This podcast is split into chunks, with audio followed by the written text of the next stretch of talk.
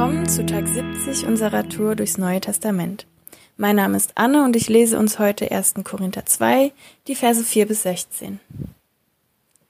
Meine Botschaft und Verkündigung war nicht Überredung durch gewandte und kluge Worte, sondern war mit dem Erweis von Geist und Kraft verbunden, damit sich euer Glaube nicht auf Menschenweisheit stützte, sondern auf die Kraft Gottes.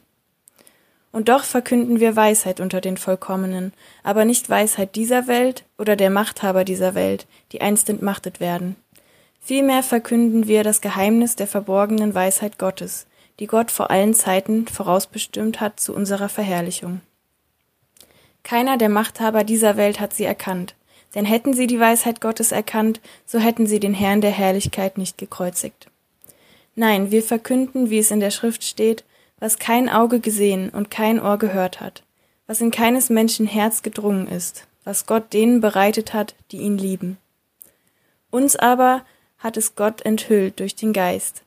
Der Geist ergründet nämlich alles, auch die Tiefen Gottes. Wer von den Menschen kennt den Menschen, wenn nicht der Geist des Menschen, der in ihm ist? So erkennt auch keiner Gott, nur der Geist Gottes. Wir aber haben nicht den Geist der Welt empfangen, sondern den Geist, der aus Gott stammt, damit wir das erkennen, was uns Gott von, was uns von Gott geschenkt worden ist.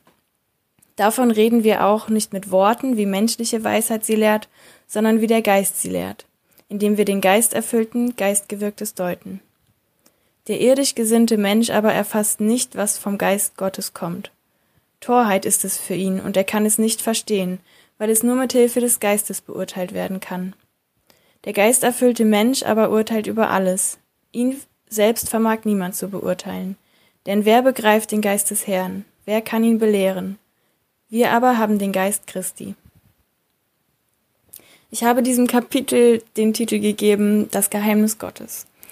Denn es geht um den Geist Gottes. Und ja, für mich ist der Geist Gottes immer noch ein Geheimnis. Und ähm, ich dachte zuerst, oh, wie soll ich über dieses Kapitel irgendetwas sagen, wenn ich doch Gott noch gar nicht so verstanden habe oder ja, den Heiligen Geist gar nicht so verstehe. Aber dann habe ich mir gedacht, ja, so soll es, glaube ich, auch sein, dass wir Gott nicht zu 100 Prozent verstehen. Und da kommt auch der Heilige Geist ins Spiel, denn er hilft uns, Gott immer mehr zu verstehen. Und ich würde gern eine kurze Story erzählen über mich, beziehungsweise wie ich den Heiligen Geist kennengelernt habe. Ich bin vor ungefähr drei Jahren in die Gemeinde gekommen und am Anfang habe ich versucht, den Gottesdienst regelmäßig zu besuchen, in die Kleingruppe zu gehen und ähm, ja, das war einerseits wegen den Leuten, weil ich ja viel Spaß mit den Leuten hatte und ähm, das alles so anders war. Und das ist, glaube ich, genau das, was den Heiligen Geist ausmacht, denn er ist nicht von dieser Welt und ich bin in diese Welt hineingeboren und habe aber nicht viel von dem Heiligen Geist gesehen, gehört oder gespürt ähm, erst als ich in die Gemeinde gekommen bin und gemerkt habe, wie der Heilige Geist wirkt. Das habe ich natürlich nicht von Anfang an gemerkt, weil ich gar nicht wusste, wer der Heilige Geist überhaupt sein soll. Das war für mich alles noch sehr diffus am Anfang. Aber ich habe gemerkt, dass ich immer mehr wissen wollte über Gott, ähm, über die Bibel und über die Lebensweise der Christen. Und ich wollte immer mehr erfahren und bin zu immer mehr Veranstaltungen gegangen, habe immer mehr Bibel gelesen und irgendwann habe ich auch die Entscheidung getroffen, mich taufen zu lassen. Das war, nachdem ich erkannt habe, wer Jesus ist und was er auch für mich getan hat, dass er auch meine Sünden vergeben will und ja, ich wollte mein Leben ihm geben, weil ich wusste, ich kann es nicht alleine. Und ich fand auch die Vorstellung oder den Glauben, den wir haben, so schön, dass Gottes Geist auf uns kommt in dem Moment, in dem wir getauft werden. Und ich wusste, ich will mehr davon. Ich will mehr von Gott wissen und ich will mehr mich von ihm leiten lassen.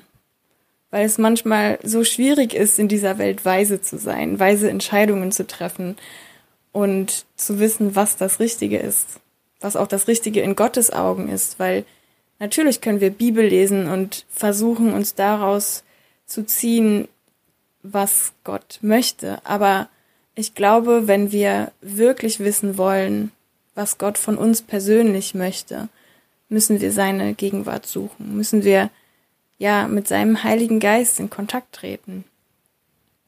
Und das war für mich am Anfang nicht selbstverständlich und auch alles sehr spooky, sag ich mal.